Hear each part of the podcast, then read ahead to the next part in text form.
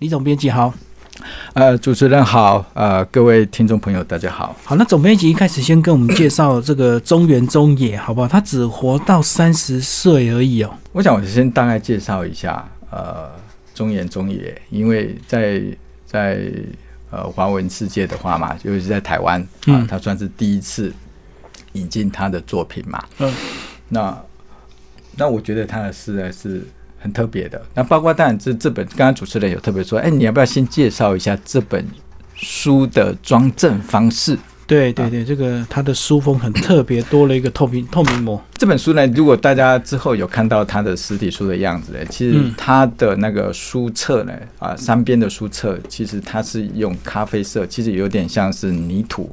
的方式。啊，那时候呢，这位设计设计师叫谢卷子啊，他是一个，他看到这本这本诗集呢，他非常喜欢，然后他就跟我们的责任编辑说，哎，这本书呢就是我的年度大书，嗯，那我也我要好好设计，然后那那编责编呢，啊，责任编辑呢就是会感染到这个设计者一股热情，对，那他就呃来说服 说服总编辑，就说，哎呀。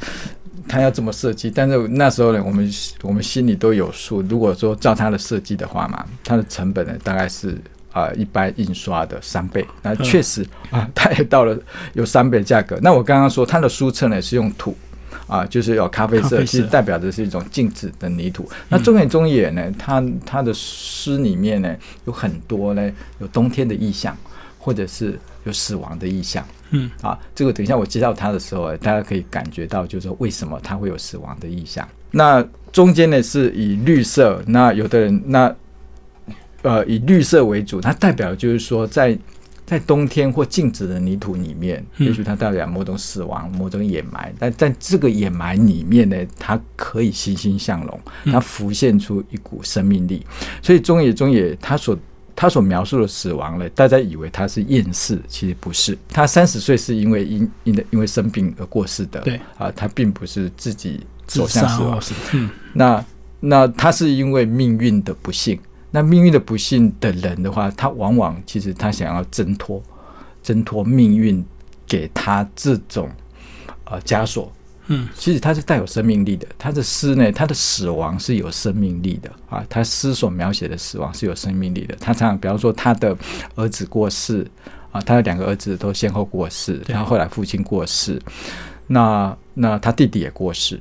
嗯，那他自己呢，在很小八岁的时候，他就面对他自己他弟弟的过世。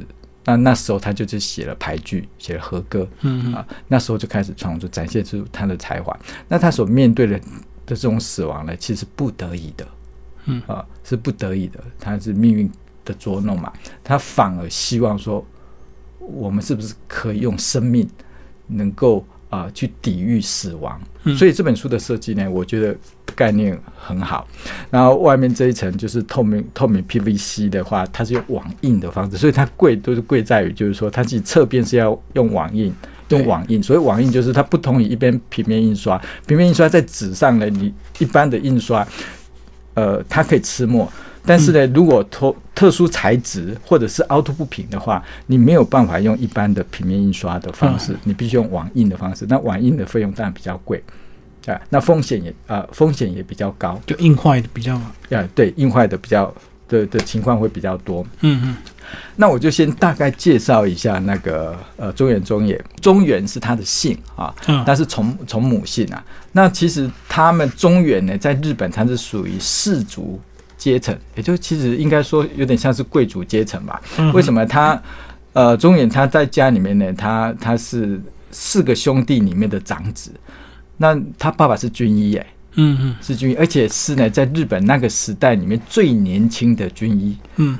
那在这样的家庭之下，然后他有个氏氏族阶层的话，他当然对长子呢有特别的的一个特别栽培，特别栽栽培。但是呢，但是呢，事情啊不是这样子，因为中野中野他就是他就很喜欢很喜欢文学啊。那但一开始，就像我刚刚说的，其实他他在很早很小的时候啊，他其实就是目睹了死亡嘛。嗯，好，也就是说，他那时候啊。年仅八岁的的的弟弟啊，他弟弟叫亚郎啊，他过世啊。那时候啊，对一个对一个当哥哥的看着看着弟弟的死亡，其实他第一次呢就能够感受到说啊那种深切的的死亡，其实已经埋伏在他的他的记忆中了。然后他开始会有诗的的创的的创作。呃，我刚刚说家里呢对他的期待很高，但是其实呢他一直呢都是希望呢能够以写诗作为他一生的志向志向。那后来有一个有一个朋友啊，嗯，好像是呃。呃，家里面的长辈嘛，就是说，哎，你这样也不行啊，就介绍你去去应征工作。然后呢，那个大公司呢，就说，呃，因为你你家庭的背景这么好啊，那你想做什么？他说，我想做警卫。嗯，因为他这样可以思考，可以可以写作，有时间放空。对，然后你说，那那你写下履历啊？他在职业栏呢，在职业栏就写诗生活。他在很小的时候就开始创作，然后他一辈子哎，他的他的他的他的人生啊，就是为了写诗嗯而存在啊。这种生命其实是非常的纯粹，就是说你世世俗的种种啊，好像跟他是没有关系，影响不了他。嗯，对。但是我从从另外另外一面世。呃，世俗的角度来看他的话，他就所谓无用之人嘛。嗯嗯嗯，对不对？因为家里对他的期待是很高的，但是他却去写诗啊。而他唯一的动机，我个人是觉得他唯一的动机很强，就是他为了写诗，他觉得呢，他去学法语。为什么要学法语呢？因为他后来呢，他是受，他是很很受到那个象征主义，呃，也就是呃，Rainbow 啊，像法法国象征主义啊，兰波。他的影响，所以才翻译兰波的诗。那他也受到达达主义的影响，所以呢，他有些诗的作品呢是是像蛮象征主义的，甚至独白式的啊那种那种诗。所以有人说他是日本的兰波啊。这样的诗，这样的诗呢，它通常呃，你写呃这样的诗写出来的话，有时候呢，他的他的思考空间就会很高。对。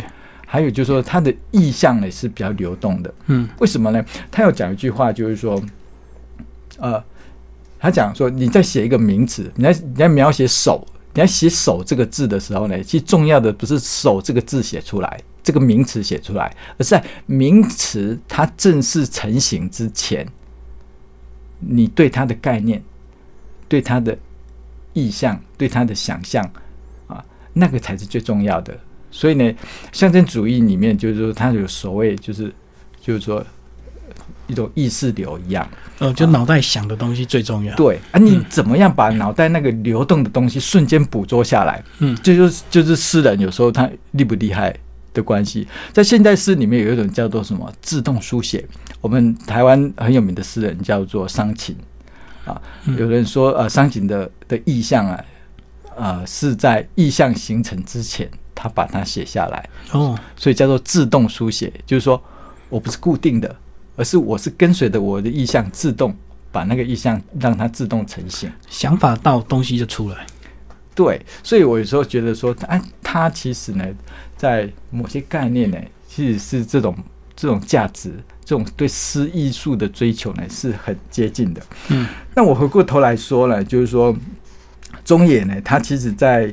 他后来就到那个京都去嘛，啊，在京都去的时候，我刚刚说他很早就立志以诗为职志啊，对，那大概是十六岁的时候啊，那时候就是我刚刚说的，他接触了达达主义啊，然后那时候呢，他也认识了一个比他年长的女性，叫做古川太子，但是这个古川太子呢，后来跟他所仰慕的一个作家呢，就是在一起了，啊，其实他又面临了一种感情的。的情伤，情伤，但是呢，他其实并没有因为这样子就就跟他他那个呃文学的好朋友就是就是割裂了，并没有，他们还是维持着一个呃蛮好的关系。为什么呢？因为文学的信仰甚至高于爱情哦。对，那爱情呢，有时候是他文学的的养分。嗯，对啊，所以他是一个还蛮。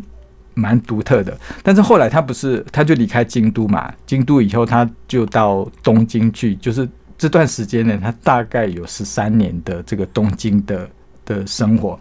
那这这这中间，他那也结识了一个一些一些作家。他他他很特别，他有时候他想要认识这个作家，他就去这个作家他家里的附近啊，晃来晃去，晃来晃去是租房子，他就住在他，他为了什么？他为了要跟他请教接近。嗯，你看这么纯粹的诗少年啊，那诗就是他的人生，他的生活，他为了追求他，他大学的辍学，嗯，书没读完，因为他他他他觉得他他想想写诗啊，那家里的期待又。对他那么大，所以他他就是变成文学，他是他的一个一个寄托。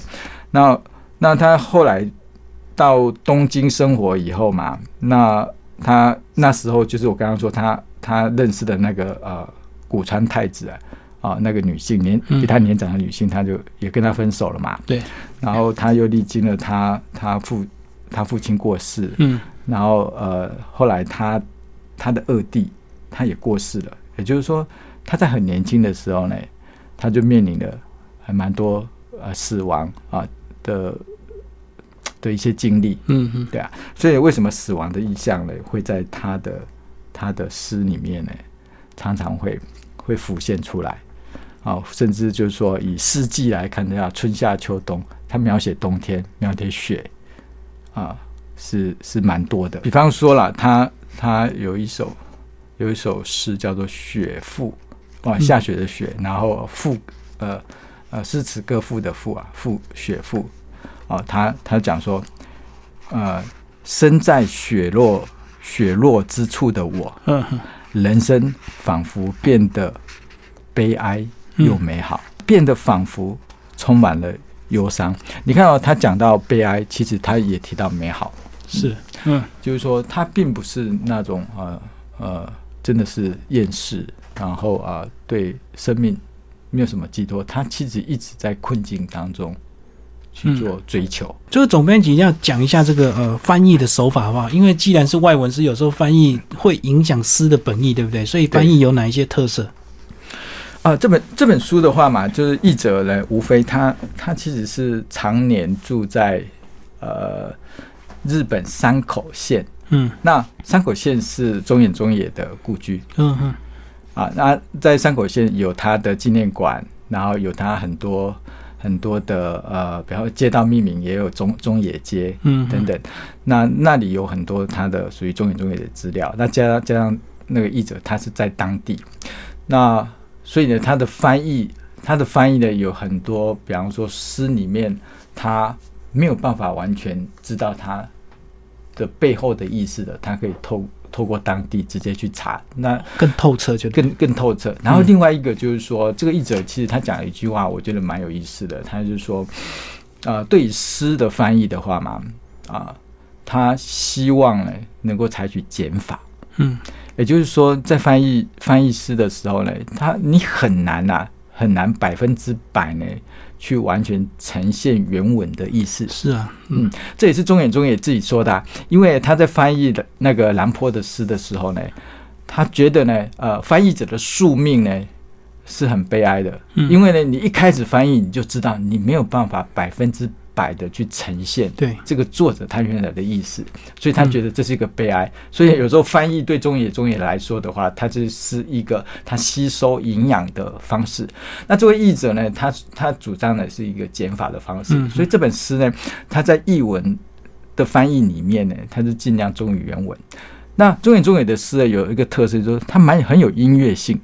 是。它的节奏，所以呢，它常常又有断句，或者是你的你的句子，它会啊降几行，降几行，然后再再升升上来，所以断行方式呢，有时候是特别的。哦，不是平行的，不是平行的，然后有时候呃呃标点的用法呃也不太也不太一样，那这个都会随着我们一开始说，它有很多意识流，有很多的象征。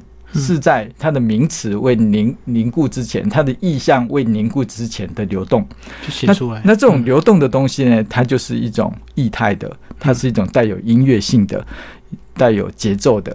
所以呢，他的诗之所以会呃会感人，就是最有穿透力的诗呢，通常它就是有音乐性的诗。嗯嗯，它很有很有穿透力。比方说，我们读雅璇的诗啊，啊，对啊，那。他雅璇的诗，他就非常具有呃呃音音乐性。嗯嗯，那那音乐性有时候就是我们甚至对它模糊的隐喻、模糊的比喻，呃，觉得它只是觉得它很美，但是你透过音乐性会把这一些呃模糊的，然后不固定的东西串起来，是，嗯嗯，那它会占造成一种距离的美感、朦胧的美感，嗯，对。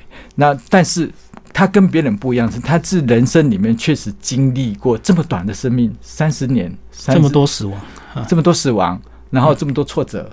啊，嗯，你看啊，女朋友都被好朋友抢走了，对。啊，而且是他仰慕的，诶，他仰慕的这个这个作家，然后呃呃，那最后呢，他自己呢要出诗集的时候啊，呃，他采取预购的方式，结果啊回函寥寥无几，没人要买，那最后还跑去跟妈妈说，要不然你资助我一下，嗯，所以《山羊之歌》在这种情况之下，他才出版，他才出版的。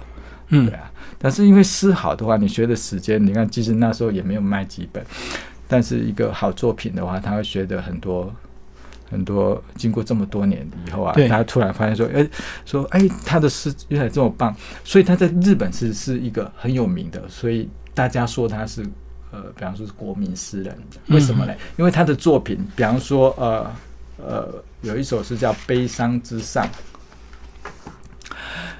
他的作品呢被收录这个呃课本里面哦，但因为他的作品呢经常被收录到各种的那个呃课本或者是教科书教科书里面，那那大家其实很很多人对他的诗就很熟悉啊，会朗朗上口，但是并不是他的诗浅显易懂易懂哦，并不是。我读起来他的诗呢不容易，嗯，不容易，但是呢他的渲染力呢却很高。像这首污浊了的悲伤之上，嗯。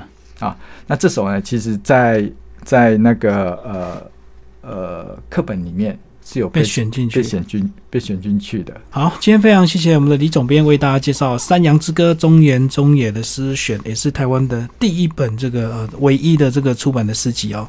呃，台湾商务印书馆，好，谢谢总编，谢谢。